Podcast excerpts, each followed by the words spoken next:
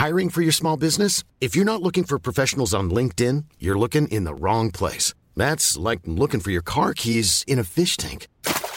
LinkedIn helps you hire professionals you can't find anywhere else, even those who aren't actively searching for a new job but might be open to the perfect role. In a given month, over 70% of LinkedIn users don't even visit other leading job sites. So start looking in the right place. With LinkedIn, you can hire professionals like a professional. Post your free job on linkedin.com slash people today.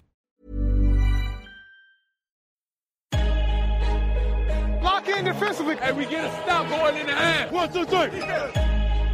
Attack, attack, attack.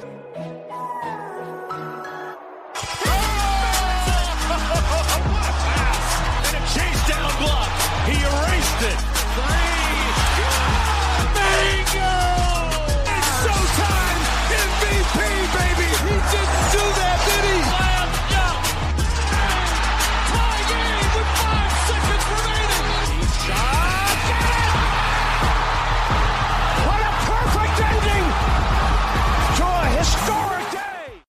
Salut à tous, bienvenue dans l'épisode numéro 136 du podcast Dunk Hebdo. Très très heureux de vous retrouver pour un nouvel épisode. Avec moi cette semaine pour m'accompagner, on a tout d'abord notre Grizzly, Tom. Ça va Tom? Ouais, toi? Bien?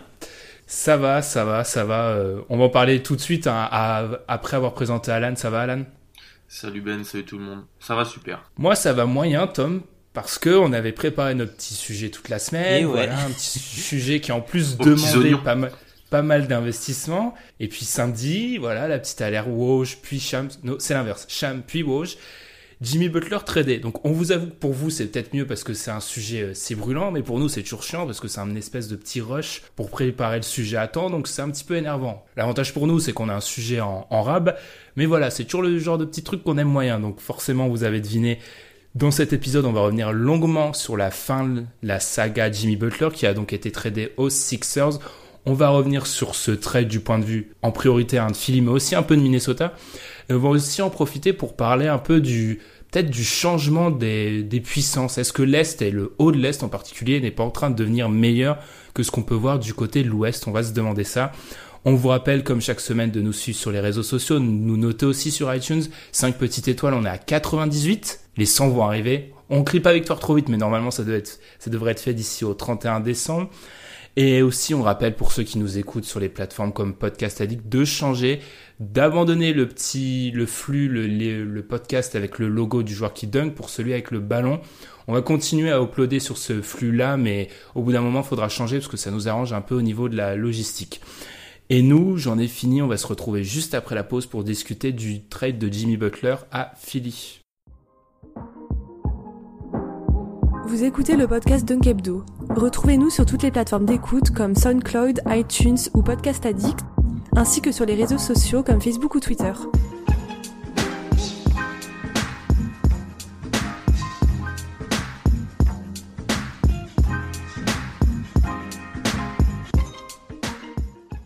Jimmy Butler quitte Minnesota. Alors cette accroche-là, je vais vous avouer, ça fait des mois que je l'ai en stock. C'est fini, enfin. C'est fini, c'est fini enfin. Petit rappel des détails, Jimmy Butler rejoint donc Minnesota avec Justin Patton contre Robert Covington, Dario Saric, Jared Bayless et un second tour en 2020 qui eux font le chemin inverse vers Minnesota. Je vais peut-être commencer par toi Alan et avec une vraie surprise, c'est peut-être la destination.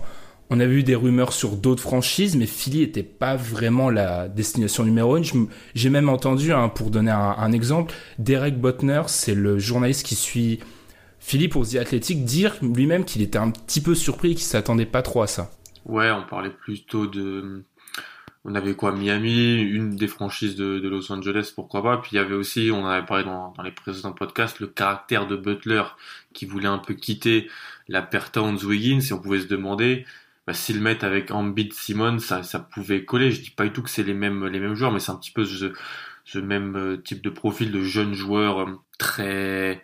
qui, très fort, mais qui n'est pas non plus, qui n'a pas montré de réels investissements énormes euh, euh, dans les playoffs ou dans des, moments importants, tout l'inverse d'un Jimmy Butler qui est, un, comme tu l'as dit, un, col bleu dans un, dans un précédent, euh, euh, un précédent épisode. Donc, ouais, un peu surpris par la destination, mais on, on sait que Philly a essayé lors de la dernière intersaison d'aller chercher un gros, un gros ailier pour mettre euh, aux côtés d'Embiid Simmons. On pouvait penser qu'ils allaient le chercher euh, l'été prochain, bah là ils le font entre les deux, donc c'est ça a du sens en fait. Tom, à peu près la même question. On essaye toujours de de donner ce genre de questions quand on revient sur un trade de cette importance. Qu'est-ce que tu penses de la destination, ta première réaction à la vue de ce trade qui a un petit peu tombé vraiment comme un cheveu sur la soupe ben un peu comme vous, j'étais j'étais surpris par euh, par la destination. Je pensais que c'était possible, mais je je je pensais pas que que Philly allait euh, avoir une mentalité aussi court-termiste, même si euh, il y avait quand même des, des petits signaux avant-coureurs, notamment sur le fait qu'ils aient pas activé la l'option pour Furkan Korkmaz, alors que c'est une option qui a 2 millions et c'est une équipe qui a besoin de shooter. Donc là, j'ai trouvé ça déjà surprenant et je me suis dit que, ah bah tiens, si là, ils ont déjà une vision aussi court-termiste, c'est possible qu'ils essaient de bouger. Donc euh, comme ouais comme vous un petit peu surpris mais au final je trouve que ça a quand même du sens ce qu'ils ont fait. Tu as parlé de court-termiste, mais on peut commencer à entrer dans le vif, du sujet, pardon. J'ai l'impression que c'est peut-être un virage important dans la franchise de, de Philly. Je m'explique. Selon moi, on était toujours dans un entre-deux depuis ces quelques mois, c'est-à-dire euh, ces derniers mois et ces deux dernières années, disons. On avait euh, la prise de pouvoir du duo Embiid-Simmons, mais on disait toujours, ah, c'est une équipe d'avenir. On parlait de Fulz qui devait exploser dans 2-3 ans. On va revenir sur le dossier. Là, j'ai l'impression, tu parlé de court-termiste, Tom, qu'on est vraiment arrivé à un virage où maintenant, Philly, tous les ans, c'est une équipe qui vise le titre et c'est plus ou moins affirmé, ou au moins les finales NBA. Est-ce que tu assez d'accord avec ça, Alan? Ouais, ouais. Il y a un très bon article qui est sorti sur euh, The Ringer qui disait est-ce que c'est pas euh, la fin du process en fait? Est-ce que ça met pas un terme euh, au process qui, a, qui aura duré bah, bah, la moitié d'une décennie en quelque sorte euh, du côté de Philadelphie. Et maintenant, si tu as Jimmy Butler, on peut penser qu'il y a eu des négociations pour une extension parce que t'en vois pas Saric, Covington, même si c'est des joueurs que on en parlera, je suis pas hyper haut sur, sur les deux dossiers. T'en vois pas les deux là euh, pour Jimmy Butler si t'as pas une assurance qui a re-signature après, je pense. Donc pour moi, ouais, c'est ça, ce trio-là, ce front de courte, Butler, Simmons, euh, Embiid, ça joue les premiers rôles euh, pour le titre, ouais, c'est à partir de maintenant, voilà, c'est Philly va maintenant. Tom, Tom, t'es assez d'accord, t'as parlé, je suis totalement d'accord avec toi quand t'as parlé de vision court-termiste un peu, on est vraiment, je pense, à un tournant et moi, on va en parler, hein, mais moi, j'apprécie plutôt ça. Euh, ben ouais, un peu d'accord avec ça, même si je suis pas forcément euh, d'accord avec cette logique-là.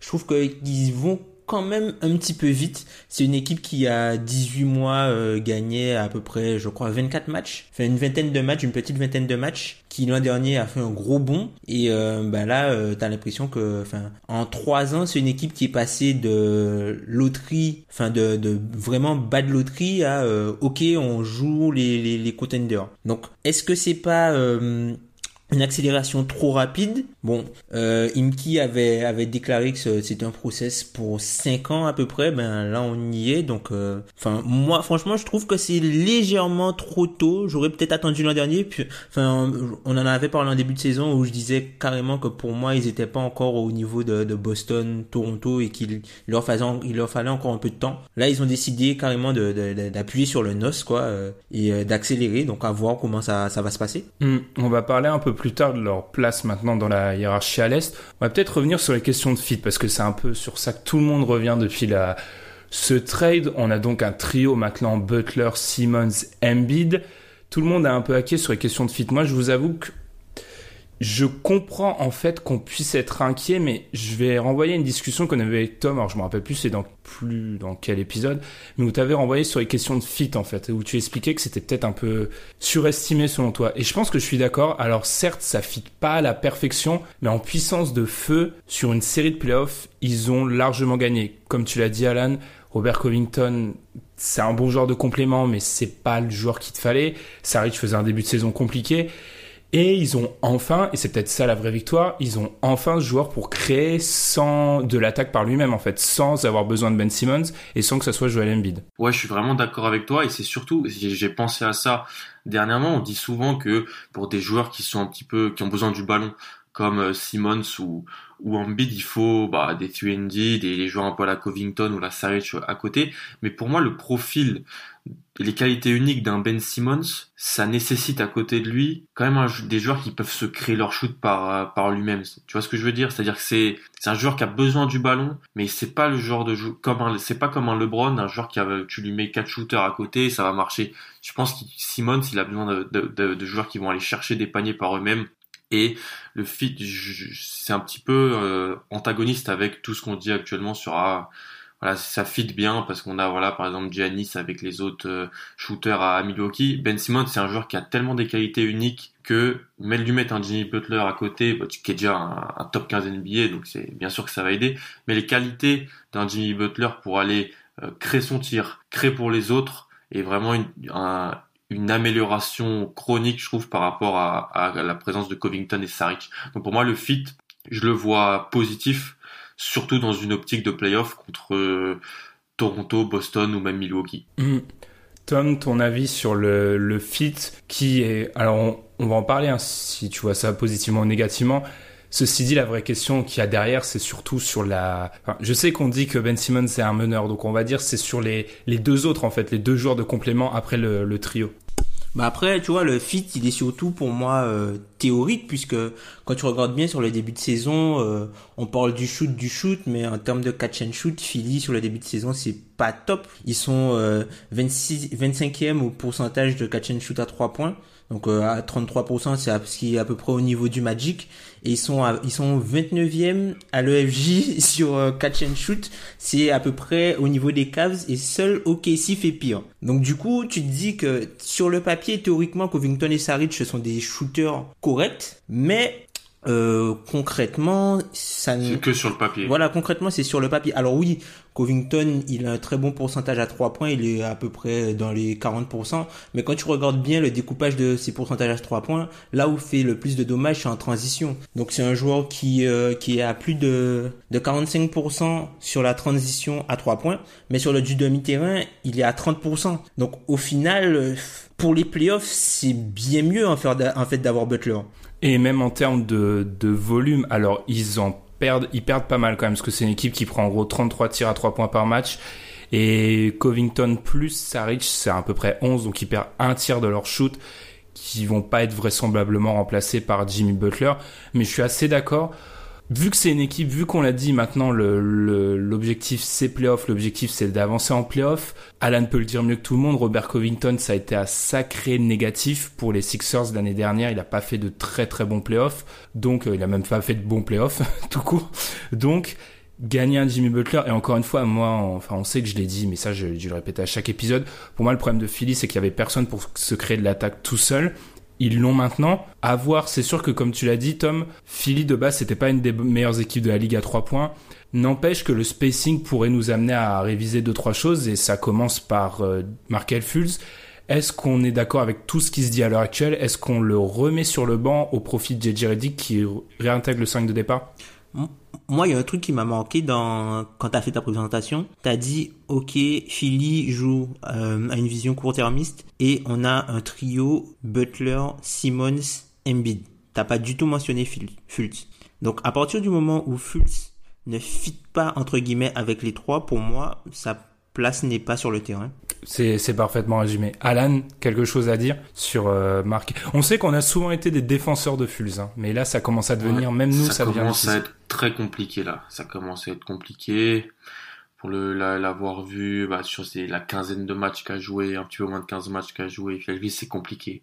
Autant dans la, dans la confiance qu'il a en lui, dans la confiance qu'ont les autres en lui et, et comment ça joue. Euh, dans voilà qui joue sur le terrain, les line-up, on essaie de le mettre en confiance. Moi, franchement, c'est tout bête, mais je le mettre en sortie de banc et le faire jouer contre des secondes units, je pense que ça peut être que positif pour lui. Alors oui, c'est un premier tour de, de, de c'est un premier choix draft, mais un joueur comme Marvin Bagley sort du banc aussi pour pour Sacramento et, il, a été que numéro 2, c'est qu'un chiffre. Après, après, je sais que c'est important, mais moi, ouais, je le sortirais du 5. Puis surtout, bon, c'est quand même une équipe qui a deux 5 de départ, première et deuxième mi-temps. Ça, ça, moi, ça me, je trouve, je trouve ça génial. Et puis juste pour revenir sur Saric, ça c'est pas un bon shooter, hein, Dario Saric. moi, je, il, il, est- il est catastrophique hein, depuis le début de saison. Il à, mo- à moins de 30% à 3 points sur 5 tentatives et il a un true shooting euh, inférieur à 50%. Hum, hum, hum. Il est dans Et la il est sauvé par ses trois derniers matchs en plus. Ouais, il, est dans a- la lignée de ses derniers playoffs. Moi, j'ai jamais trouvé exceptionnel, sur, surtout son entente avec euh, bah, Simmons et, et Embiid. Il avait fait une, une, première saison plutôt intéressante. Il n'y avait pas Simmons, donc et Embiid n'avait pas joué beaucoup de matchs, donc c'était lui qu'on mettait pas mal en avant. Mais tu, tu le lâches, en plus, il va falloir le payer parce qu'il est dans sa troisième saison. Alors moi, il n'y a pas eu tout de problème à lâcher Saric. hein. Si je suis, Et si puis, je suis, euh, Enfin, tu parlais des, des problématiques de shoot de Saric, notamment sur euh, tout ce qui est euh, spot-up. Par exemple, Saric, t'as- il est dans le huitième per- percentile en fait sur les spot-up, alors que ça représente un tiers de ses shoots. C'est pas possible. Ça veut dire qu'en gros, t'as 92% de la ligue qui fait mieux que lui sur ça. Après, juste un petit détail, c'est qu'on le respecte en fait. C'est c'est toujours la vrai. différence entre. C'est vrai. C'est ça qui est chiant parce qu'on parle souvent de spacing, mais en fait, si t'es un si t'es un mauvais shooter, mais que les défenses te respectent, c'est du spacing si on veut. Si Hashtag enfin, on smart. close out sur ah, hashtag smart, on close out sur Saric. Alors il les met pas dedans, c'est un problème pour l'équipe. Je suis totalement d'accord avec vous, mais il y avait des close out sur lui, ce qu'on n'a pas sur un Fulz par exemple. Tom, on en a parlé en off ou ben, dans le match par exemple contre Memphis, on le défend pas en fait, et c'est ce que font toutes les équipes. Mais oui, je suis assez d'accord par rapport à Saric avec tout ce que vous avez dit c'est pas c'est pas un joueur je sais que ça encore une fois c'est un truc sur lequel on est d'accord c'est pas le joueur qu'on préfère et le lâcher c'est pas c'est pas voilà c'est pas grand pas grand chose je suis peut-être dur mais on peut le on peut le lâcher pour Jimmy Butler après se pose une question qui est aussi liée à Fulz et un peu à tout ça c'est la profondeur on l'avait déjà mise en avant au début de saison et là on a perdu deux joueurs et on en retrouve que un parce qu'on sait pas encore ce qui est vraiment Justin Patton qui a pas vraiment fait sa sa marque à, à Mini. Donc là, les questions, elles sont d'autant plus, elles se posent d'autant plus. Ouais, totalement. En plus, euh, enfin hier, euh, ils ont joué euh, face à Memphis. Euh, déjà, ils étaient en back-to-back euh, la veille, euh, vu qu'ils ont per- ils avaient perdu contre Charlotte en prolongation. Et euh, suite au trade, bah, le banc était totalement vide, puisque t'as Zaire Smith qui est sur le flanc, t'as Wilson Chandler qui est aussi sur le flanc, Mike Muscala qui a le nez cassé, t'as euh, bah du coup t'as les joueurs qui, ont, qui se sont fait euh, transférer. Et du coup bah il restait pas grand monde en fait. T'as avec eux voilà t'as des paris, t'as des t'as des Landry Shamet, t'as euh, Amir Johnson qui est obligé de jouer des minutes, t'as Bolden qui fait des allers-retours euh, en digue et qui là est obligé de jouer. Et t'as aussi Furkan Korkmaz qui joue bien malgré lui alors que enfin c'est un joueur qui a demandé aussi son transfert depuis que son option a été déclinée et euh, du coup là tu as McConnell qui revient dans la rotation à voir si McConnell lui va pas prendre la place de Fultz carrément quoi. Est-ce que tu le penses Tom, euh, je renvoie aussi à Alan. Est-ce que c'est vrai que McConnell a été un petit peu mis de côté, c'est aussi parce que c'est pas le meilleur des shooters. Fulz ne shoot pas non plus. Enfin, juste une stat, Fulz il a pas pris un shoot à 3 points sur ses 5 derniers matchs, ça fait 120 minutes. Donc au niveau confiance, comme on l'a dit, c'est en dessous de tout. Mais est-ce que euh, Enfin, encore une fois, on se met dans une configuration, c'est une équipe qui veut jouer les, premiers rôles en playoff. Est-ce que c'est pas mieux de faire comme a dit Alan et vraiment donner la confiance à Markel Fultz en l'alignant sur le banc, sachant que c'est un bien beau mot de dire le banc, parce que d'un côté, il va quand même jouer... Euh, Enfin, quelqu'un comme Simon joue 35 minutes par match, euh, Embiid un peu moins, mais Butler va être dans les mêmes eaux. Il va pas passer 5 minutes sans euh, un des trois monstres en fait. Fulz non plus sur le terrain. C'est aussi ça le problème. Il va falloir qu quand même qu'il apprenne à, à, jouer avec euh, ses coéquipiers. Enfin, ses forts coéquipiers. Ouais, totalement. Hein. les, les, je pense les qualités d'un Butler peuvent l'aider. Euh, si tu veux mettre Butler avec LeBron et Fultz, c'est un joueur qui est plus, qui est moins euh, atypique, on va dire, que Ben Simmons ou, ou, ou même un Embiid. Donc, si tu veux, et puis le mettre avec un Butler, ça, Butler plus le banc, ça peut être quelque chose d'intrigant aussi. Ça pourrait aider Markel Fultz parce que avec Simmons ça marche pas, avec Embiid ça marche pas tellement. Donc, je vois pas pourquoi on continuerait dans cette euh, optique-là. Ah, tu vois, moi j'aurais plus dit, j'aurais plus mis l'accent sur un travail autour d'un 5 formé autour de Fultz et Embiid et un autre avec Butler et Simmons.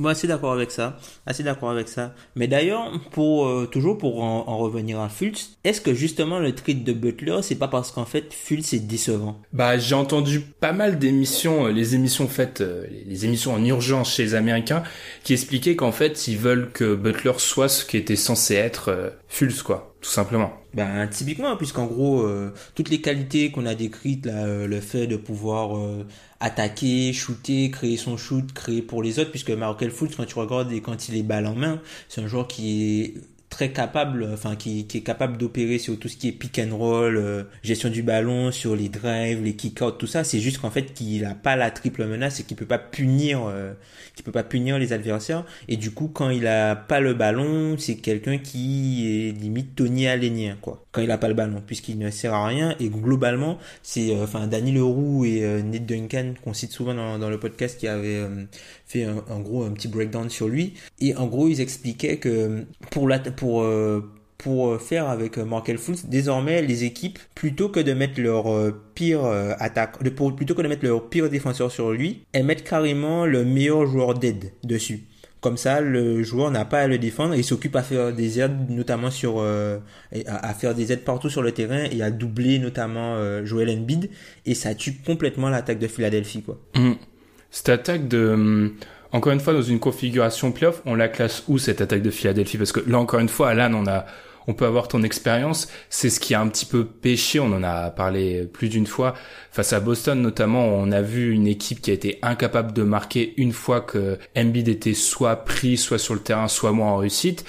Là, c'est pour ça aussi que moi je mettais vraiment l'accent sur cette traction Butler-Simmons. Maintenant, on est face à une équipe qui a euh, deux des meilleurs joueurs de un contre.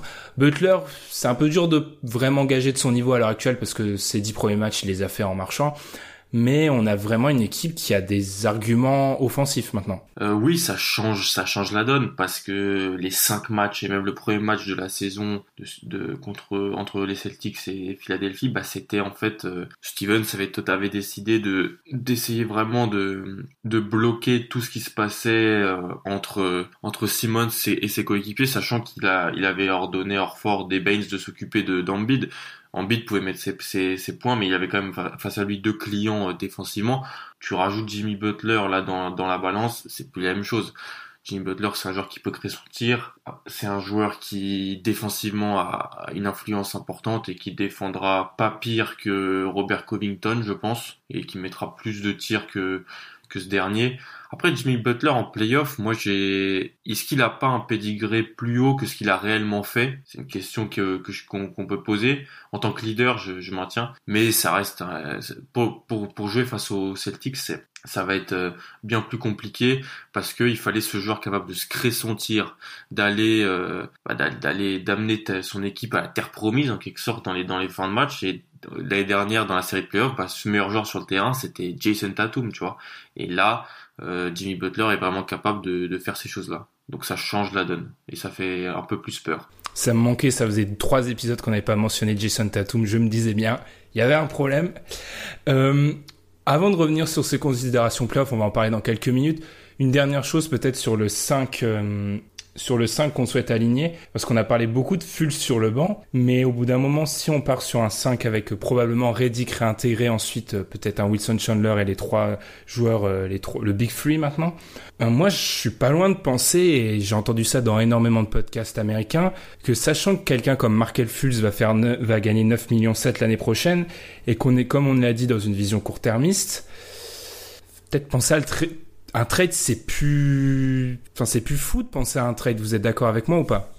Ouais, totalement. Je pense que euh, on verra peut-être à la fin de la, à la fin de la saison comment ça va se passer. Mais je pense que c'est un joueur qui peut être dans les petits papiers de pas mal d'équipes. Et d'ailleurs, je me demande, est-ce que justement, ce serait pas le bon moment d'utiliser Fultz pour récupérer, par exemple, quelqu'un comme Josh Richardson? C'est tu penses que c'est assez? Moi, je non avec quelque chose, pas pas en sec. Hein. Ah, mais même avec leur leur tour de leur choix de draft qui est justement à Miami. Enfin, j'ai pas de, enfin, j'ai pas vraiment de, j'ai pas vraiment d'idée du package, mais l'inclure dedans pour peut-être euh, récupérer Richardson. Parce que Richardson, euh, en temps de la fanbase 8, c'est LeBron James, donc je pense que tu. donc. Euh, oui, peut-être. Sur le papier, c'est une bonne idée. Après, euh, comment ça peut se mettre en place, c'est plus difficile. Mais c'est clair qu'on est peut-être à un moment où la patience va, va, va on n'aura plus la patience côté côté Philly. T'es assez d'accord avec ça, Alan, ou pas? Est-ce qu'on pense vraiment à trader Fultz maintenant? J'irais plus, euh, comme toi, tu l'avais mentionné hier, chercher un shooter, parce qu'il n'y en a plus du tout en fait. Chercher un shooter, essayer de garder. Euh, je sais que c'est pédigré, numéro un de la draft, au bout d'un moment, faut se dire que ça marche pas. Mais on a toujours un petit peu espoir. Et par contre, il faut le gérer, pas comme on le gère aujourd'hui, il faut le gérer comme euh, en, faisant, en le faisant sortir du banc. Si Brett Brown écoute le podcast, il a compris l'idée euh, que j'ai de la chose. moi, je, moi, j'irais plus chercher un shooter parce que bah, Korkmaz et, pas, tu peux pas le jouer en playoff. Tu peux, l'effectif est pareil, pareil réduit. Muscala peut shooter. Je pense, en fait, ils ont, ils ont pensé que Muscala allait remplacer, en gros, Ilyasova. Mais Bellinelli a pas été remplacé. Bah, Chamet quand de, même. De l'année dernière. Ouais. Chamet quand même. quand tu regardes le shoot pas trop. Hein. Il shoot quand même, hein, Chamet. Hein. C'est, c'est une, c'est une mèche courte, hein, Chamet. Hein. Mais après, tu, c'est. Tu joues Chamet, tu, tu, joues Chamet dans une rotation de playoff contre les Celtics, ah, non, Toronto. Non, non, non, enfin. c'est dans le sens où c'est un joueur qui shoot. Enfin, c'est, il est connu, il était connu pour ça à peu près à la fac. Après, il peut, c'est une équipe qui peut facilement se positionner sur un Kyle Korver, par exemple. Ouais, mais tu vois, c'est ce que je dis, c'est ce que je dis. Est-ce que Bellinelli, Ilyasova, ça jouait l'année dernière en playoff dans la rotation? La Muscala peut potentiellement jouer. Il n'y a pas le shooter autre que Reddick qui pour remplacer Benny. Tu veux pas jouer Landry Chamet dans une série contre Toronto. Ou le vrai problème, c'est qu'on en est à un stade où faut remplacer Ilyasova et Bellinelli. C'est pas censé. Enfin, tu as ouais, pas oui, censé. C'est ça. Non, mais tu vois, c'est ça. Il y y a eu un problème fait. Et là, Mm. bon, euh, tu peux, tu peux toujours aller sur euh, sur le marché du des buyouts, peut-être en G League, mais bon, voilà, ça, c'est- ça reste très compliqué pour une équipe qui va qui va sans doute jouer les demi-conf à l'est, quoi. Après, c'est une équipe qui peut aussi récupérer Trevor Ariza qui pourrait se faire buyout à Phoenix.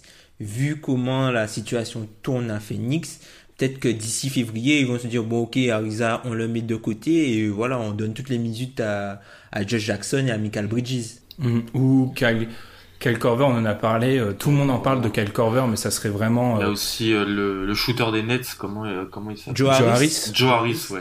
Moi, Je Joe pense Harris, que ça faudrait quand même mettre un petit peu. euh, je sais pas s'ils peuvent se l'offrir avec très peu de joueurs. Je pense, je pense pas que Joe Harris, ils, ils iront dessus, puisque Joe Harris, il a de l'argent, en fait, euh, garanti pour l'an prochain.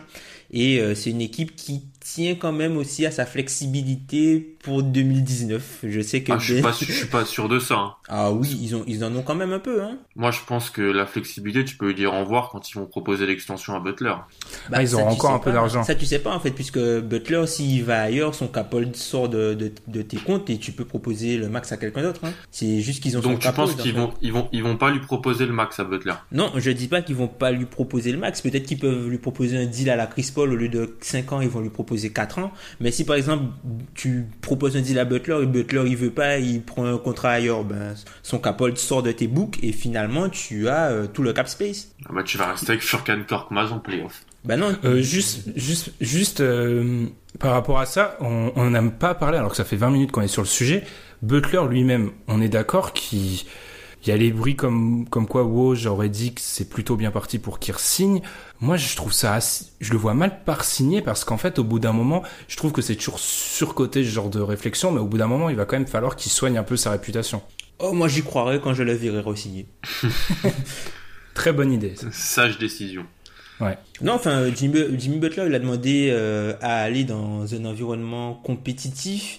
Il veut, c'est lui, en gros, c'est lui le gros gagnant euh, de, de tout ce truc-là, puisque finalement, il a fait une demande de transfert, il a obtenu exactement ce qu'il voulait, c'est-à-dire qu'il est dans une situation où il est dans une équipe qui peut, qui, enfin, qui a de grosses ambitions, du coup, qui passe limite euh, contender euh, pour de vrai, enfin réellement, avec euh, ce qu'ils ont sur le papier, qui est une équipe qui a encore des possibilités de s'améliorer, de s'améliorer puisqu'il il leur reste quelques assets, et c'est aussi une équipe où euh, il peut avoir un rôle majeur, qui joue avec euh, des joueurs qui sont déjà euh, haut placés à leur poste dans la hiérarchie du, de la NBA actuelle, et qui a aussi de l'argent à lui proposer euh, à la fin de la saison. Donc lui, il a tout gagné en fait, Butler.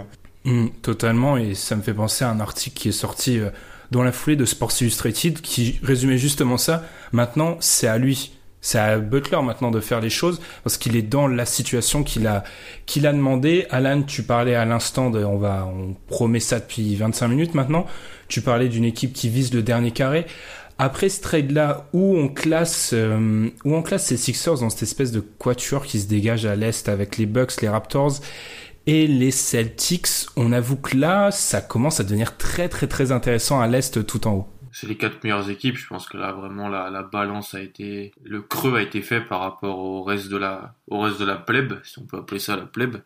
Mais euh, ouais, ça va faire des super demi de conférence s'il n'y a pas de blessés. Parce que s'ils ont un blessé avec l'effectif qu'on a a parlé, si un des trois se blesse, ça peut devenir très compliqué. Mais ouais, euh, vous voulez parler des Celtics, je sais pas, j'ai vu des messages hier euh, subliminaux adressés à ma franchise chérie. Je vous laisse euh, parler. Euh, toujours aussi parano avec les Celtics, Tom. comment tu vois, comment tu vois, euh, comment ça se place à, à l'est? Franchement, on va en reparler, mais c'est vraiment, on attend si ça se passe comme ça et on l'espère ce dernier carré Bucks, Celtics, Raptors, euh, Sixers, du ça long, donne envie. C'est Ouais. c'est- c'est du très très long. Hein. Enfin, moi là, là vraiment, je suis prêt à mettre. euh, Après, c'est à voir comment ça va se passer sur le terrain.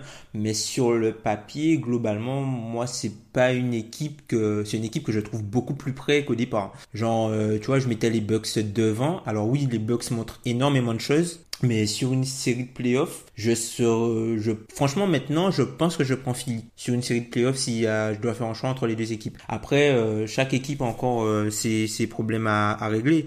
Toronto, pour l'instant, tout roule. À voir quand la machine va commencer à couiner, comment euh, les équipes vont, l'équipe va réagir. Boston a des problèmes d'attaque comme on aurait peut-être pu euh, l'envisager au début de saison. Bon, peut-être que ça va, euh, ça va aussi tourner aussi dans leur pas sens. que l'attaque. Quoi? Il n'y a pas que l'attaque. Ah ouais, il n'y a pas que l'attaque, mais c'est c'est ce qui reste pour l'instant. C'est ce qui, ce qui est plus problématique pour l'instant. Mais euh, non, non, non, franchement, moi, Philly, aujourd'hui, euh, je l'aimais bien euh, beaucoup plus près. Genre, je disais qu'ils étaient plus près des Bucks en début de saison que des Celtics et Toronto. Malgré ce qu'a montré... euh, les- malgré ce qu'ont montré les Bucks, pour moi, là, ils sont vraiment beaucoup plus proches de, de, de ces deux équipes-là. Mm. Et moi, un détail que je trouve super intéressant, c'est qu'en plus, c'est des équipes où la hiérarchie, elle est d'autant plus trouble qu'en fait, t'as l'impression que les match-ups entre eux, ils sont intéressants. Ce que je veux dire, c'est que, par exemple, pour moi, les Sixers, les Sixers, je trouve qu'ils matchent, ils matchent plutôt bien contre les Raptors, en fait. Et j'expliquerai peut-être après pourquoi. Mais on l'a vu que contre les Celtics, ça reste difficile. Mais on a des Celtics qui ont certes l'avantage contre les Sixers, mais pour moi, ils ont un gros problème contre les Bucks. Et ces mêmes Bucks, je les vois en difficulté contre les Sixers et au coude à coude avec Toronto. En fait, au niveau du match-up, hein, je parle pas de niveau, il y a vraiment en plus des match-up où tu vois vraiment que selon euh, l'ordre où ça va arriver en fin de saison régulière, l'avantage du terrain aura de l'importance et bah, pour une équipe qui veut potentiellement aller en finale NBA en sortant de l'Est, ça fait trois séries de très haut niveau à jouer. C'est-à-dire ta demi-finale de conf, ta finale de conf et ton, ta probable finale NBA contre les Warriors. C'est, ça fait un bail qu'une équipe sortant de l'Est n'a pas eu trois finales, trois tours de haut niveau à jouer. Totalement, totalement. Et aussi par rapport à ça, je sais pas si vous allez être d'accord avec mon autre euh, conséquence, c'est que je pense qu'aussi ça sonne un peu le glad et je les appelle un peu les projets euh, boiteux, mais je pense à une équipe comme Miami qui en fait Miami son objectif c'était d'avoir cette équipe euh, moyenne pour avoir des, des pièces pour les trades et acquérir un joueur comme un Butler par exemple.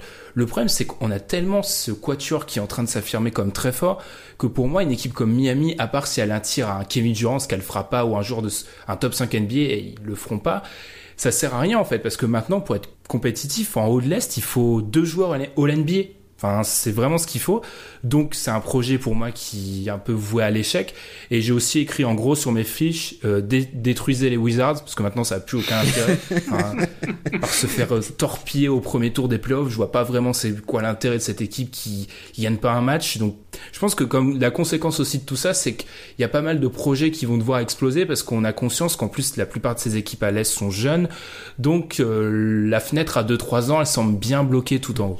Ouais, Miami, ça va être compliqué. Il faut voir, faut voir euh, qui, qui euh, va être le prochain joueur à demander euh, son transfert, vu que visiblement tous les joueurs qui demandent leur transfert arrivent à obtenir ce qu'ils veulent. C'est déjà Donc, compliqué en plus pour Miami. Donc euh, peut-être attendre du côté de Bill, du coup, voir s'ils peuvent se positionner sur un gars comme ça. Je sais pas si c'est possible ou si c'est accessible pour eux, mais euh, faudra attendre puisque là ça s'est vachement musclé en haut et voir en fait ce que va faire une équipe comme Indiana qui est un peu entre les deux eaux, c'est-à-dire qu'ils sont pas encore au niveau euh, des quatre équipes qui sont devant, mais c'est une équipe qui a de la flexibilité financière, qui a des joueurs intéressants qui se développent et qui espère peut-être euh, raccrocher le wagon. Donc vous voulez placer comment Indiana par exemple? Pour moi, c'est vraiment l'équipe, je sais Entre pas toi. Alan, mais qui peut profiter d'une, comme tu l'as dit, une malheureuse blessure ou même si une blessure, par exemple, pour moi, les Celtics, ils sont pas une blessure près. Les, les Raptors, si, si Kawhi tombe, ils sont pas bien, mais autrement, ils peuvent se, je pense, se passer d'un autre joueur hors Kawhi. Les Bucks, certes, il y a, en gros, toutes ces équipes-là, à part les, enfin, je reprends, pour les Raptors et les Bucks, le joueur majeur, s'il tombe, on est en problème, euh, il y a un vrai problème, mais pour le reste, je pense pas. Pour moi, les, Pacers, c'est vraiment l'équipe à l'affût, ils sont au-dessus du reste, mais ils ont une gros, il y a un gros, gros vide entre eux et, et les équipes au-dessus, quoi. Moi, les Pacers, ils me rappellent un peu, tu vois, euh, en 2015. Je crois que c'est en 2015, un peu l'équipe de Memphis de 2015, où euh, à l'Ouest, t'avais plein d'équipes entre 55 et euh, 55 et 53 victoires. T'avais, euh, je crois, quatre équipes et t'avais les Warriors devant. Et eux, ils me rappellent un peu euh, cette équipe-là, c'est-à-dire que c'est l'équipe qui, euh, qui, comment dire, c'est c'est l'équipe qui euh, a un effectif et qui joue sur le terrain avec un groupe qui fait plus que la somme de ses parts en fait. Mais tu sens qu'il manque quelque chose pour qu'il passe un cap. Alan, ton avis sur les, les Pacers, qui sont, qui font une- un bon début de saison régulière. hein. Ouais, j'étais plutôt haut sur eux. J'ai pu voir le match vendredi contre Miami. Euh, voyage au bout de l'ennui. Hein. Euh, mais non, ouais, en fait, c'est vraiment l'équipe qui fait le lien entre le top 4 et puis ce groupe où tu peux mettre Miami, comme vous l'avez dit. Même pas, hein, je sais. Miami est loin de ce niveau-là quand même. Oui, oui, ouais, mais c'est pour ça, je les mets pas dans le groupe en fait. Moi, je les mets. T'as les quatre, t'as Indiana tout seul, et après t'as as les autres parce qu'Indiana, c'est une équipe qui l'année dernière a, a prouvé en bluff qu'elle pouvait embêter, euh, qu'elle pouvait em- embêter une- euh, les Cavs. Bon, c'était les Cavs, c'était le bon, voilà, hein, mais bon. C'est une équipe qui a, qui a, qui a un All-Star, qui a, qui a des jeunes joueurs qui est plutôt bien, bien huilés, qui a des joueurs intéressants. Donc, je la mets, voilà. S'il y a une blessure importante, comme Ben l'a dit, aux Bucks ou aux Raptors, ça m'étonnerait pas qu'ils en- qu'ils les embêtent euh, au premier tour des playoffs. Mm, Totalement. Je sais pas si vous avez quelque chose à rajouter. On n'est pas. Je vais finir sur cette dernière question un petit peu euh, first takienne, hein, à, la, à Skip Bayless, à la Stephen. Smith de la bonne époque, avant d'enchaîner sur euh, Minnesota. Est-ce qu'on peut commencer à dire que si on regarde vraiment le haut haut de la conférence comme juge de paix, l'Est est en train de dépasser l'Ouest petit à petit? Parce que l'Ouest est toujours plus homogène, je pense. Ça, on peut pas Oui, le oui, dire oui, parce que on l'a dit, 1 à passer 8, ouais. 5. Mais de, si on regarde de 1 à 4, je suis désolé, on, on en parlait avec Tom en off, euh, à part les, les Warriors qui sont sur une autre planète, j'ai aucune équipe qui me donne des gages en fait, à Mm. l'Ouest Ah à l'heure actuelle. Non, je suis d'accord. Hmm. De toute façon, vous avez, vous avez pas déjà un peu parlé de dans l'avant-saison de la- l'Atlantique comme la conférence du futur, ça, ça rajoute là. Ah ben là, Mm, euh, bah, là, là, On, typiquement. on parle quand même d'une div- d'une division où maintenant tu as donc Kawhi Leonard, Jimmy Butler, Joel Embiid, Ben Simmons, euh, Kyrie. Irving, Jason Tatum. Enfin, tu commences à, alors fort, t'as quand même t'as une équipe All-Star en fait dans la division. Ouais. Et d'ailleurs, c'est pas pour te faire du mal, Alan, mais pour moi aussi, une, un des, un des perdants aussi de ce trade un peu, c'est Boston qui, J'aime la concurrence. au début juillet, enfin, Boston, moi, je les voyais, mais c'était même plus une autoroute, je L'autoroute. c'était une, une autoroute à l'américaine, euh, 12 voies. Là, maintenant, comme je l'ai dit, il y aura deux séries pour aller Ah en ouais. finale de très haut niveau à faire. Et Ouais, va falloir. c'est ouais. tant mieux pour nous, hein. C'est tant, c'est pas tant mieux pour les fans des Celtics, mais c'est vraiment tant mieux pour nous si on, si on Mm. apprécie enfin du basket de haut niveau à l'Est. Et Dieu sait qu'on qu'on attend ça depuis pas mal de temps. On va peut-être enchaîner après avoir passé pas mal de temps sur, euh, sur Philly par Minnesota, qui finit donc euh, l'aventure euh, Jimmy Butler, qui n'aura joué que 69 matchs avec l'équipe. Qu'est-ce qu'on en dit de ce trade du point de vue de Minnesota qui a donc fait re- euh, qui a donc retardé l'échéance le plus possible hein, parce que faut rappeler que quand même c'est un fil rouge qui nous tient depuis des semaines et des semaines. Ton avis Tom sur ce qu'a pu récupérer Minnesota pour un, un joueur All-Star quand même. hein? All NBA. All NBA même. Enfin, enfin, moi je trouve que, enfin, la situation devenait intenable en fait. Donc euh, là, fallait vraiment. euh, je pense que c'était, c'était le, le timing, euh, c'était le dernier timing vraiment euh, pour. euh, ils auraient pas pu tenir plus longtemps euh, avec Jimmy Butler dans l'effectif. Il y a eu euh, le road après, trip. ouais. Ouais, après le road trip où le truc c'est qu'en fait, le, on, on s'était attaché au fait que voilà, cette équipe-là, elle était bonne en fait avec Jimmy Butler. Sauf que sur le début de saison, elle est pas bonne en fait. Ils sont avant-dernier de la conférence Ouest. Et après les, les matchs contre les Lakers et contre les Kings, tu voyais bien que, enfin, à la fin de road trip là, où ils finissent sur un 0-5, tu sentais bien que fallait faire quelque chose et fallait le bouger absolument. Donc, je trouve qu'en termes de retour, c'est quand même intéressant ce qu'ils ont pu obtenir. Je sais pas si ce sont des joueurs qui vont garder sur le long terme, puisque je ne pense pas que ce sont des joueurs qui sont faits pour Tom Thibodeau, ce sont plus des joueurs de système et Thibodeau en termes de système, c'est pas forcément ça. Euh, donc euh, non non, je enfin Globalement, je trouve qu'ils ont bien fait dans ce qu'ils ont récupéré, mais euh, je suis pas persuadé que ça a autant de valeur pour eux que ça aurait pu l'avoir pour une autre équipe. Mmh, Alain, ton avis sur ces ces deux joueurs comme tu, enfin on l'a déjà, on a déjà pas, on a déjà pas mal parlé d'eux, pardon. Euh, côté Philly, qu'est-ce que ça donne côté Minnesota ou c'est clair que là maintenant on est aussi d'accord. Je te, je te balance deux questions à la fois. On est aussi d'accord pour dire que Minnesota, Tom l'a dit, ils sont à 4-9. Est-ce que déjà l'objectif playoff il est rayé déjà? Bah, je pense, je pense, mais c'est super intéressant ce qu'a dit Tom et c'est vrai, c'est que en fait l'argument de, de Thibodeau pour Adé Butler c'était bah il va nous permettre d'être bon en fait mais c'était même pas le cas. Ils se font battre euh, par Sacramento dans un match où après t'as Butler en conférence de presse qui dit ouais on joue trop. Donc en gros ah c'est une attaque à, c'est une attaque à Thibodeau parce qu'on sait que c'est Thibodeau qui fait qui, qui fait jouer beaucoup trop de joueurs. Il dit ouais en employant des mots un petit peu du jargon euh, obscène obscène voilà. Donc euh, ça ça ça rimait à rien. Il a le, le dernier match qu'ils ont gagné c'est il a fallu que Derrick Rose en plante 50. Donc l'équipe l'équipe l'équipe ne va pas bien. Euh, Covington, Saric. Moi, j'ai hâte de voir comment il va faire jouer tout ça. Est-ce que ça veut dire que Wiggins s'est replacé en deux? Je, Tu peux le penser, mais est-ce qu'en même temps, il va sortir Gibson euh, du, du 5 euh, euh, Moi, je, j'attends plus rien des rotations de Thibodeau. Je veux les voir. non, mais je sais pas, parce que tu pourras avoir une idée de te dire, bon, t'as Jeff Teague, Wiggins, Covington, Saric, Towns. Bon, c'est ça fait pas rêver grand monde, surtout quand t'avais Jimmy Butler euh, avant, mais bon, avec Gibson en sortie de et des, des, jeunes qui montent, je suis plutôt content de comment il utilise Okogie, qui est un joueur que j'aimais bien à la fac, mais euh, je sais pas, si tu veux pas, je, sérieux, je, sais pas. Wiggins en deux, je pense que c'est quelque chose qui va se faire. Ouais, je pense qu'on est tous d'accord pour dire qu'on va s'acheminer vers ça.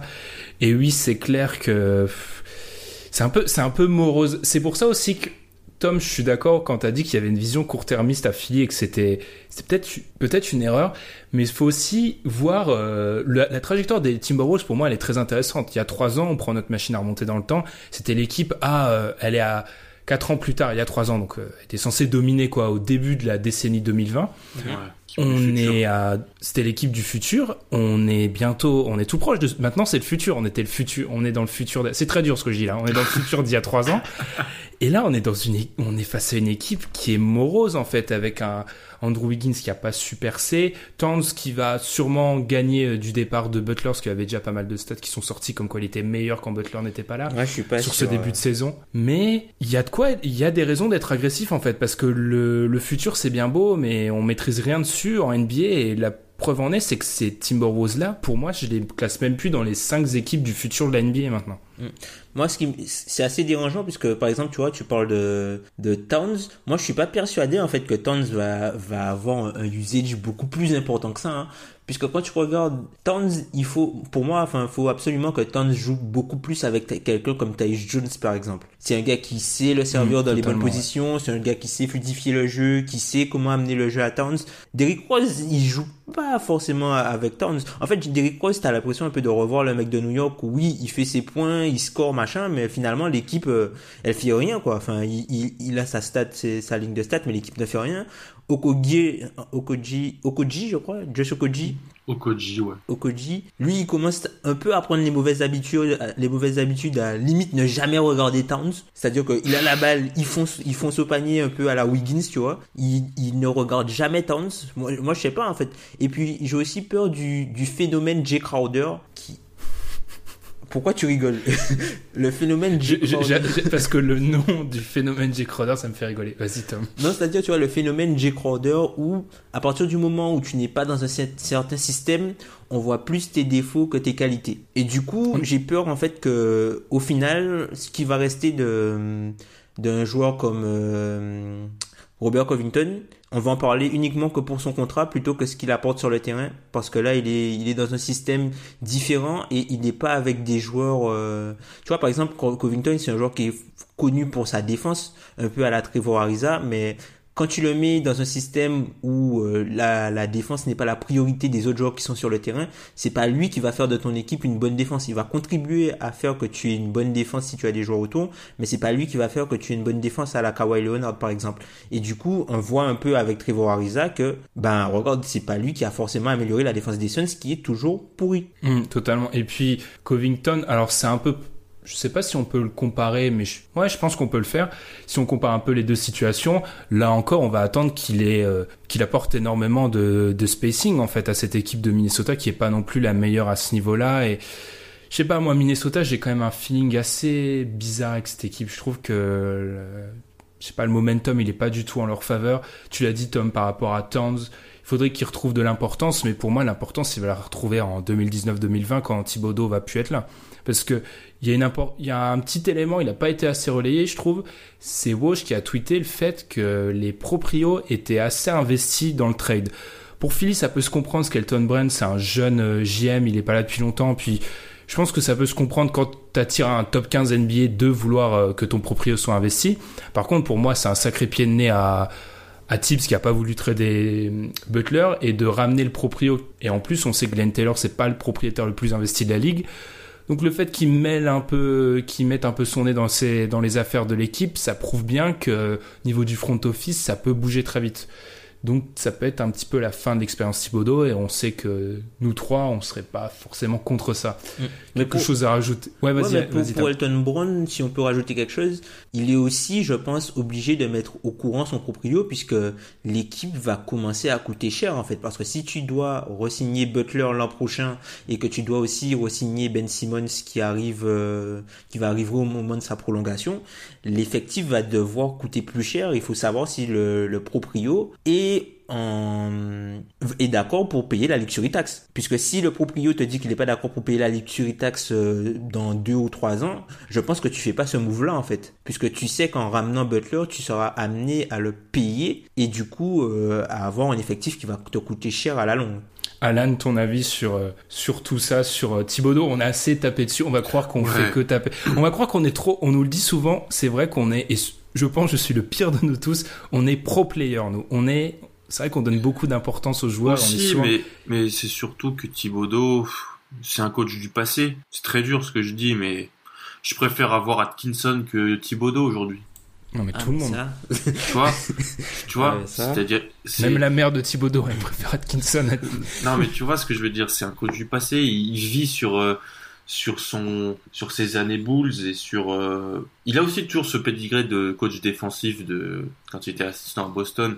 Mais depuis qu'il est arrivé à, à Minnesota qu'est-ce qu'on dit? On dit oh ça, ça va se mettre en place la patte Thibodeau. Oh ça va se mettre en place euh, voilà il ramène des joueurs qu'il connaît les vétérans. Mais il y a rien de tout ça. C'est une, une, catastrophe. Alors oui le bémol été la blessure à de Butler parce qu'ils auraient eu, ils auraient été bien mieux, classés. Ouais. Euh, Et ça, ça aurait peut-être changé toute l'histoire. Ça aurait peut-être changé toute l'histoire. Hein. Peut-être que ce serait eux le Utah de l'an dernier en fait si euh, jamais il n'y avait pas eu la blessure de Butler. Sauf que il y a eu la blessure, ça arrive en sport. Il y a, pas mal de coachs ont aussi des blessures et ils font avec. Et là, il y a rien ne va. Mais, mais rien ne va. Et je parle pas du choix de Justin Patton à la draft parce que c'est son choix vu qu'il était en charge du choix. Excusez-moi, ça rentre en cause aussi. Après, il choisit un mec et il lui donne. Alors, il a été, il a eu deux grosses blessures de style Blessure, ouais. mais il lui donne pas non plus la chance en fait. D'où tu sélectionnes avec. Euh, c'était un, c'était pas un lottery pick, mais ça. Juste en dessous de l'autre. Ouais, juste en dessous. Tu choisis un joueur sur le poste, ton meilleur joueur, et où tu vas investir de l'argent à la free agency. Exactement. Enfin, Taj Gibson. Et où t'en as déjà investi sur Gorgie Dieng. Ah oui. En plus. Où t'en as Qu'on oublie complètement hein, dans l'équation, hein, pour vous dire, mais. Oui, c'est vraiment. Euh, il faut une nouvelle, il faut un nouveau souffle à cette équipe. Je pense qu'ils vont tranquille, enfin tranquillement, c'est non, parce que je pense que malheureusement c'est une équipe qui va être un petit peu, euh, qui va ramener pas mal de drama en NBA, mais je pense qu'ils vont finir la saison et ils vont renouveler un, peu tout. Il faut savoir que quand même ces deux dernières saisons, c'est les premières saisons, je crois, depuis 2002, 2003, 2003, 2004, où Minnesota a ramené le même duo GM coach deux saisons de suite. Hein. Ouais. Ah ouais, ouais, ouais. C'est, c'est fou hein, quand même. Hein. On se perd Ça- dans la c'est forêt. aussi le problème. Il vient aussi un peu d'en haut. On- Il y a un problème. euh, Il y a un problème au niveau de cette équipe, euh, au Oui, niveau aussi. de l'organigramme tout en haut. hein. Faut, faut pas, se- faut pas se voiler la face. Rien d'autre à dire sur Minnesota, sur qui on passe un peu plus rapidement. Mais est-ce qu'on peut espérer la suite de voir quelqu'un comme Wiggins tradé ou c'est encore trop tôt? Est-ce qu'on euh, on est- on va le garder? Je pense pas, hein, parce que Wiggins ne montre pas vraiment de signe de progrès. C'est un joueur qui a max. Il a un contrat max et qui est un joueur qui a une sélection de shoot très très très compliquée. Enfin, le gars ne T'es gentil, n'arrive quand pas à Tom. T'es vraiment, gen- gentil, Tom. Tu peux utiliser un autre adjectif. hein. Non, non, mais c'est en gros, il, il, il prend des shoots pour lesquels il a pas assez de talent pour les mettre. Et qui sont pas au pourcent, à haut. à bah oui, il, euh, il prend des, il prend des trop rentabilité. compliqués. Voilà, il prend des shoots très très très compliqués. Après, peut-être qu'il y a une histoire de, de, de système qui est pas fait pour lui ou il est pas mis dans les bonnes conditions, je sais pas. Mais enfin, Andrew Wiggins, c'est voilà, euh, je récupère le ballon, j'ai un petit un petit avantage, je vais foncer tête baissée et t'as pas l'impression en fait qu'il utilise ses capacités ses capacités athlétiques intelligemment. Il baisse sa tête, il il a des problèmes, il a des problèmes de handle, il pff, C'est ce genre de joueur qui a ultra dominé avant et qui a, qui a jamais eu besoin d'ajouter à sa panoplie, euh, voilà, comme tu dis, un bon handle et puis euh, un QI basket euh, qui lui permet juste de savoir où se placer sur un terrain. C'est- Il dominait tellement. Il y en a pas mal des mecs comme ça, mais lui, c'est criant. Parce que tu, tu, tu vois, parce que par exemple, son dribble, son, à- malgré, son dribble ne lui permet pas d'aller jusqu'au cercle. À chaque fois, il doit s'arrêter pour prendre un, un- un jumper dans la zone intermédiaire. Puisque il, il, est bloqué, il n'arrive pas à vraiment prendre euh, l'ascendant. Après, bon, c'est. Est-ce qu'on c'est peut- ouais. Qu'on peut dire de Wiggins, j'ai une idée qui me vient comme ça, c'est peut-être très stupide, mais j'ai l'impression qu'il joue comme un franchise player du milieu des années 2000 sans le talent. Ouais, mais oui.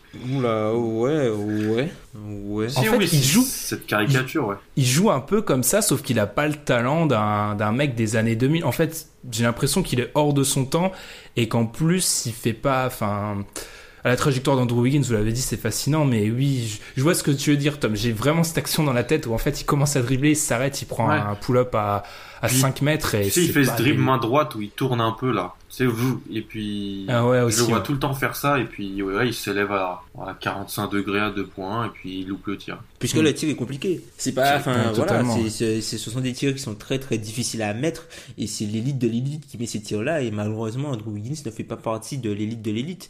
Mais bon, j'espère vraiment euh, voir comment euh, Thibodeau, parce que là Thibodeau, je pense que il joue euh, avec la, fin de saison. Je pense qu'il va pas se faire virer cette saison. Mais s'il y a peut-être un peu de mieux, il joue peut-être son prochain job. Donc euh, peut-être qu'il va essayer de s'appliquer à faire quelque chose pour que l'équipe soit au minimum regardable et que les, joueurs soient mis dans de bonnes conditions, quoi. Tu penses pas, comme je l'ai dit, on va voir déjà être rétrogradé de son. Enfin, moi, pour moi, c'est inconcevable qu'il reste euh, président de cette équipe. Après cette année-là, il doit déjà redevenir simplement coach. Et ensuite, la prochaine étape, c'est de le virer l'année d'après, quoi. Ouais, mais le problème, si tu fais ça, si tu le rétrogrades, c'est que tu dois embaucher quelqu'un.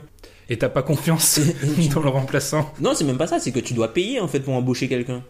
Peut-être que Glenn Taylor n'a pas forcément envie de mettre la main au portefeuille pour euh, changer tout son front office. C'est quelque Surtout chose qui qu'il a déjà jouer. donné de Surtout l'argent. qu'il a déjà mis de à- l'argent, tu Mhm. vois. Ouais, oui, ça va être, ouais, très juste.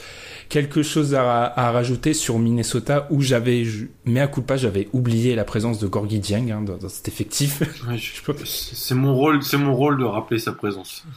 Ben, c'est à voir justement ce que Minnesota va faire juste avec le, le contrat de Jared Bayless. Est-ce qu'ils vont, vu qu'il est expirant, est-ce qu'ils vont peut-être essayer de l'échanger pour un joueur qui a un contrat un petit peu plus long? Genre, euh, par exemple, euh, essayer de récupérer un gars comme Courtney Lee, euh, un truc comme ça, quoi. Un, vétéran qui, euh, qui peut peut-être aider l'équipe, quoi.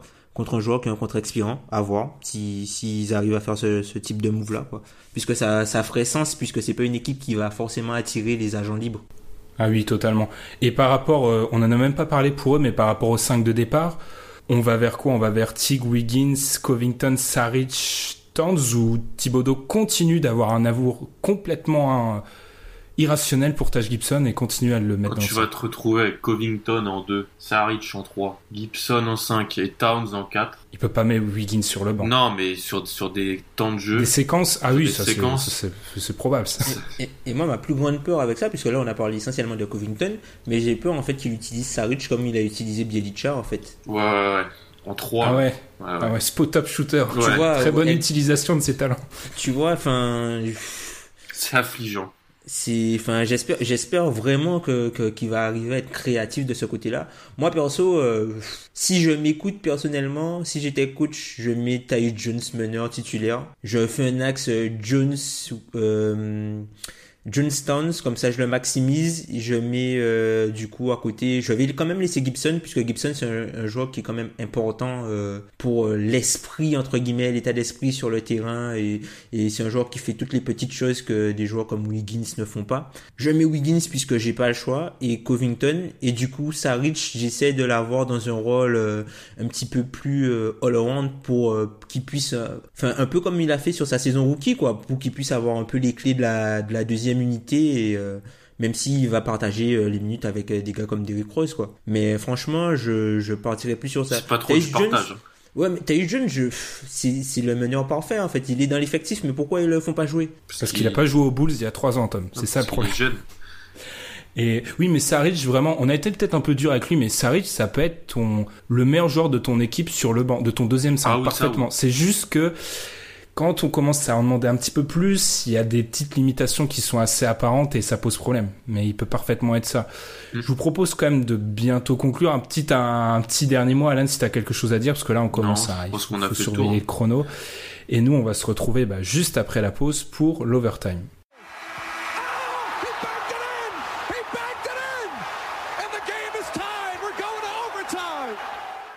Overtime, overtime cette semaine. Tom, t'as voulu qu'on parle un peu d'une équipe qui a un petit peu, qui avance euh, cachée. C'est Portland. Portland qui a un bilan donc de 9 victoires pour 3 défaites à l'heure où on enregistre. Qu'est-ce que t'as envie de nous dire sur cette équipe de Portland, Tom? Bah en fait, l'équipe elle est, enfin c'est tout sauf surprenant en fait. C'est une équipe qui a été, euh, on en avait parlé au moment des, des previews que par rapport à ce qui s'est passé en playoff, c'est une équipe qu'on avait tendance à mettre un peu bas par rapport à la notion de plafond.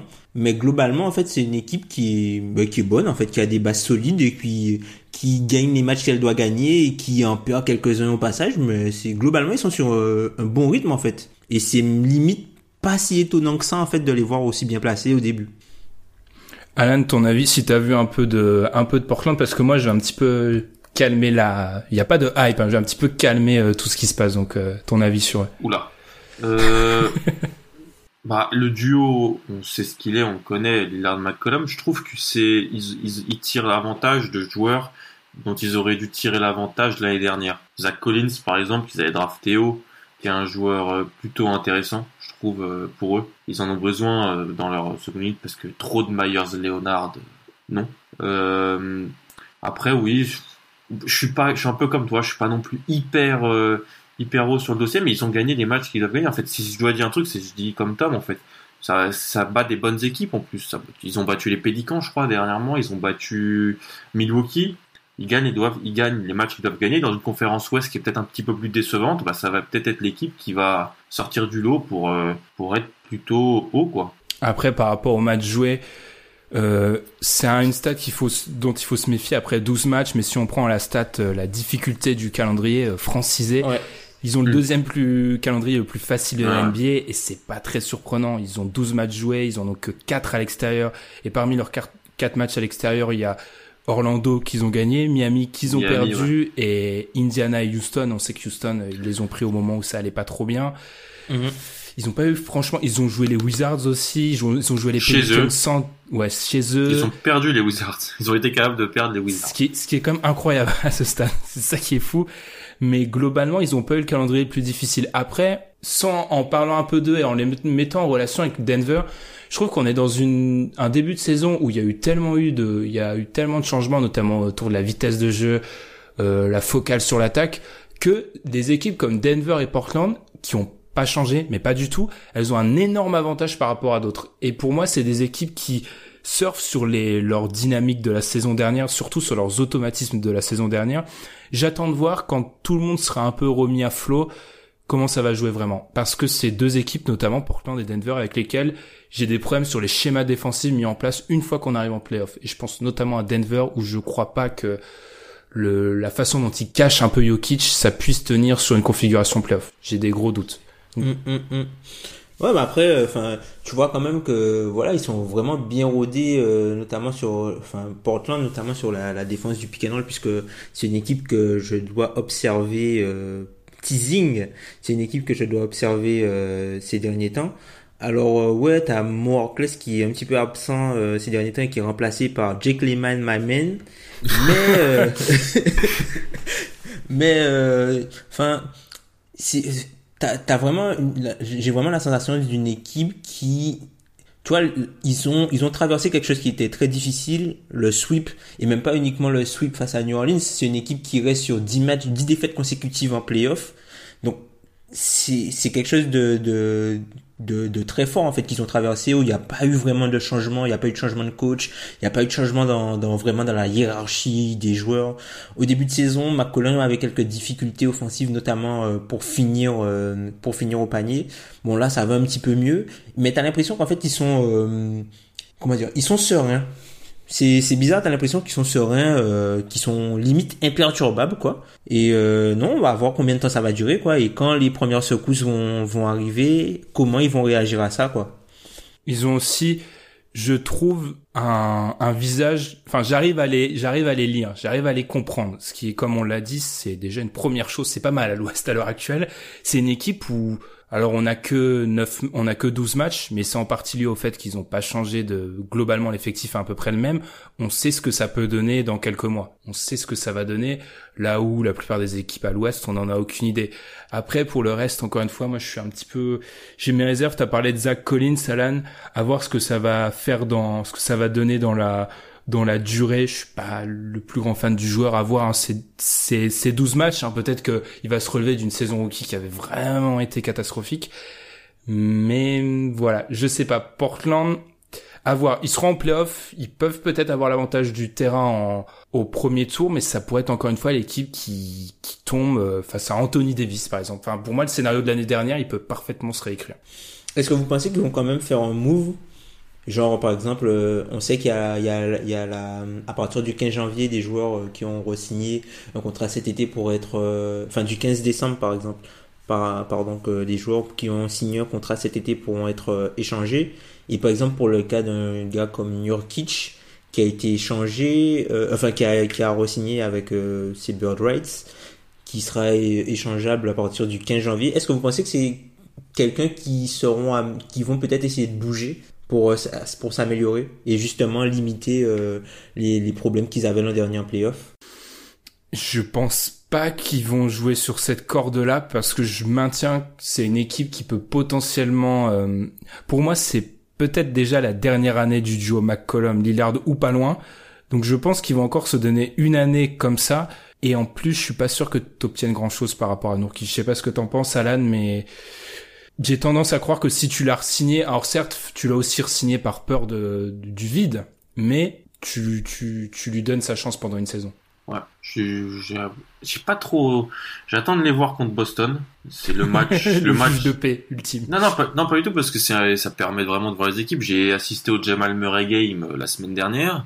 Maintenant, on va jouer contre contre Portland. Ça permet plus de voir euh, l'équipe. Euh, je me rappelle que l'année dernière, sans Kyrie et Ward, on avait réussi à gagner chez eux parce que à part le duo McCollum euh, euh, Lillard, c'était vraiment faible. Donc euh, de ce que je lis et de ce que j'ai pu un peu voir, ils ont des contributions d'autres joueurs.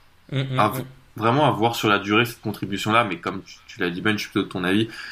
En, en mode playoff, la contribution de ce type de joueur-là peut être délicate. Et tu peux pas t'attendre à, par exemple, que Nick Stoskas euh, même cette Curie, cette Curie qui, qui, il a du temps de jeu, cette Curie, euh, il a un peu le rôle qu'avait Shabazz Napier l'année dernière. C'est ça, il a un petit peu un délicatesse avec, euh, il a un petit peu un délicatesse avec son shoot et ses prises de décision, mais enfin, tu sens qu'il revient quand même. Enfin, c'est un joueur qui est pas un joueur négatif. Il est un joueur, enfin, c'est un joueur, euh, enfin, il est là, quoi. non, non, c'est-à-dire que, tu vois, il fait pas, c'est pas un joueur qui va faire énormément d'erreurs, mais c'est pas un joueur qui va t'apporter énormément non plus, tu vois, c'est, vraiment, enfin voilà, c'est un joueur qui est là pour faire en sorte que les choses fonctionnent correctement. La bonne nouvelle pour Portland aussi, c'est ils ont pas eu un CJ McCollum, il a un peu entamé difficilement la saison et la bonne nouvelle pour eux, c'est que ils ont su ouais, ils ont ils ont su tenir ils ont su tenir en fait. Je regardais les stats, genre euh, quelqu'un comme CJ McCollum, c'est 10 premiers matchs de la saison, il est en dessous de 43% de réussite au shoot, en dessous de 35% à 3 points, en dessous de 20 points de moyenne et il mettait pas les mêmes shoots que d'habitude. Enfin, il est il a un peu démarré diesel avant son match à 40 points contre Milwaukee. Et c'est plutôt positif qu'au moins d'autres joueurs ont su, même si c'est de la saison régulière, d'autres joueurs ont su un peu step up et réussir à, à contribuer à la place ou remplacer un peu ce que faisait CJ McCollum. Ouais. Parce qu'on voyait même pas ça les saisons régulières. Même, euh, mm. même en saison régulière, on voyait pas ça les dernières années, pardon. Mm. Et, et, même, et tu vois, c'est une équipe qui est aussi privée de Mo Harkless pendant quelques matchs. C'est-à-dire que Harkless, il, on sait qu'il a des problèmes au genou, il y a des matchs il joue, d'autres matchs il joue pas. Là, ça fait un petit moment qu'il a pas joué. Et euh, l'équipe arrive à quand même à survivre en fait. Donc euh, c'est bien, ça, ça, ça, témoigne quand même d'une d'une certaine efficacité du système qui est mis en place et aussi d'une certaine interchangeabilité dans l'effectif. Mmh.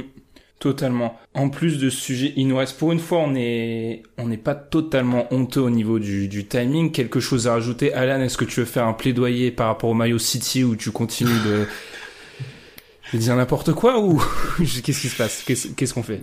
La brigade du style doit frapper. Voilà, euh, ce qui se passe avec les Mayo City, c'est euh, pas normal en tant que bon réac que je suis qu'on me laisse avec les maillots historiques qu'on arrête cette espèce de coloration de carnavalesque euh, qui, se passe à une Il y en a des beaux, oui, mais il y en a quand même, je suis désolé, qui sont pas jolis jolis. Ma vraie question c'est depuis quand tu es la fashion hein. police moi? Enfin depuis quand tu t'es euh, attribué Depuis que je me suis autoproclamé. fashion police? c'est de l'autoproclamation, c'est un coup d'état. C'était Jimmy Butler en fait. Ouais, c'est ça. Ah. c'est un compliment. Mais oui, ah, les maillots, les maillots City. J'ai vu, j'ai vu que ça l'a fait, ça l'a fait réagir pendant une semaine. On était obligé de glisser un mot là-dessus, mais oui. Il y en a qui, oui, il y en a deux, trois. Enfin, genre celui des Bucks, euh, j'ai pas trop compris le concept, mais il y en a, la plupart sont quand même plutôt bien réussis. Et puis, tant mieux pour la NBA, ils doivent vendre des, des caisses de maillots en plus. tu, as vu, tu, as vu, celui des Clippers euh... Non, celui des ah, Clippers, il, est, horrible. Il est horrible. Avec le truc. Euh le truc d'un lop là, euh, le euh, enfin, il faut, il est pas, il est pas ouf ouf ouf, hein, mais bon après, enfin. Il commence le match. Il est horrible aussi, c'est le, gris là, c'est le, ah, oui. l'espèce de, de, maillot, euh, c'est l'espèce de maillot euh, pour la catch night, mm. pour la wrestling night, enfin c'est, c'est terrible. J'ai vu j'ai vu de Chicago aussi, c'est on dirait un maillot de, du maillot des, un mauvais maillot des Wizards. Hum, hum, hum. Bah, mais celui de, de, LA ressemble aussi au, au à un des maillots des Wizards. Couleur, ouais. Celui des Clippers, il ressemble. Même celui des Kings, il est, les Kings, il est pas ouf. Enfin... Après, vous citez que les mauvais, il y en a des. Celui, celui de Brooklyn, il est incroyable. Hommage à Biggie, il est, c'est, il est vraiment incroyable. Et d'ailleurs, on va voir encore plus d'hipsters dans, dans les rues avec le maillot de Brooklyn, ça m'inquiète un peu. Mais non, il y en a des beaux. Oui, c'est sûr que bon, euh, on va.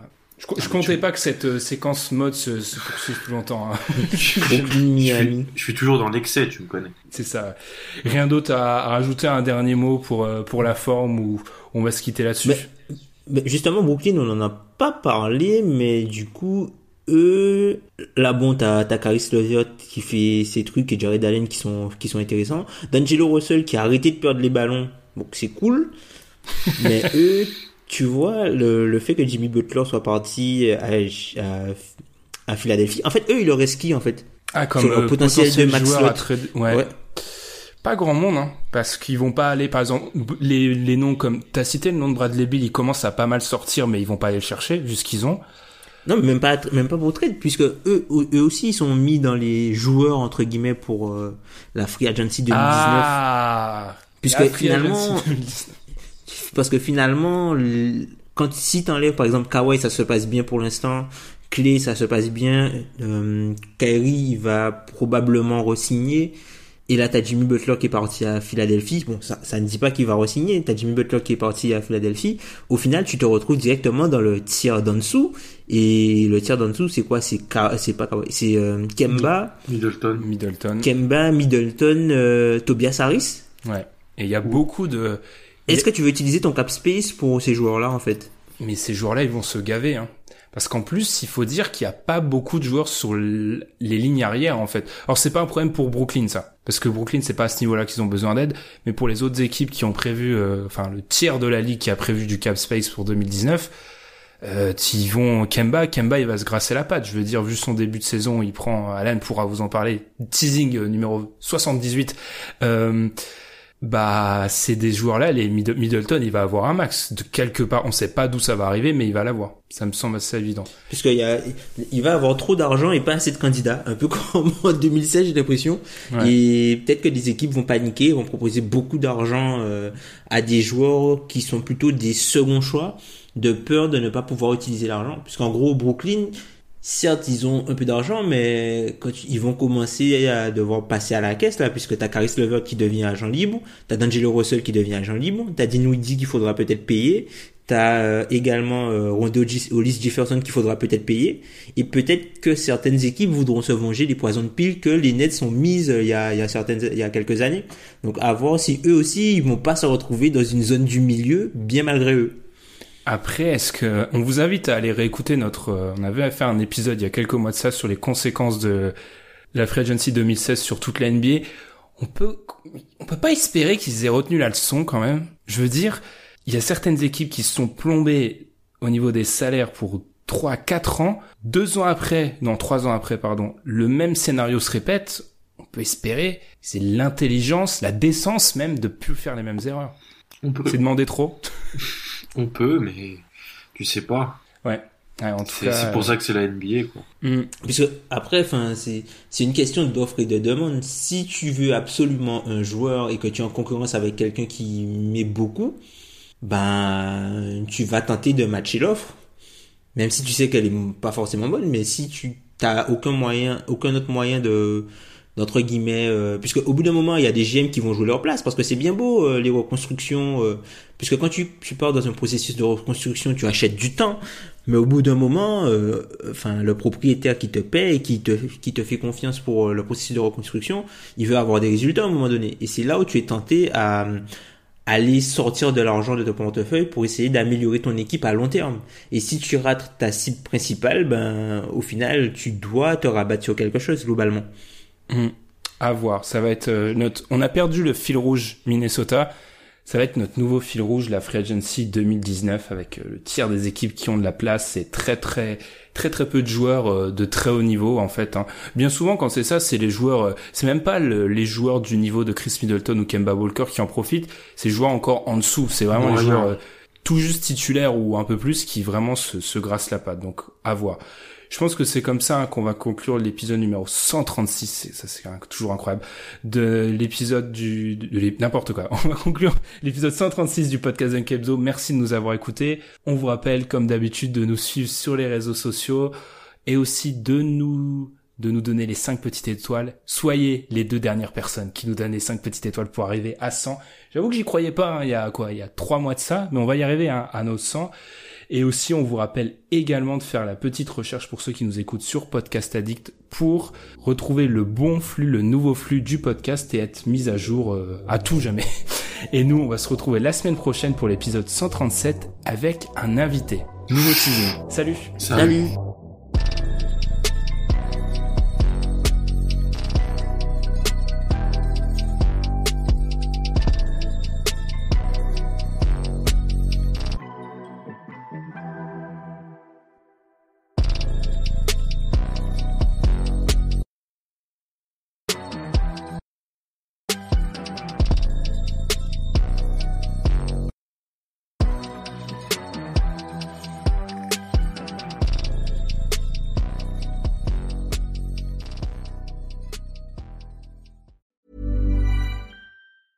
Planning for your next trip?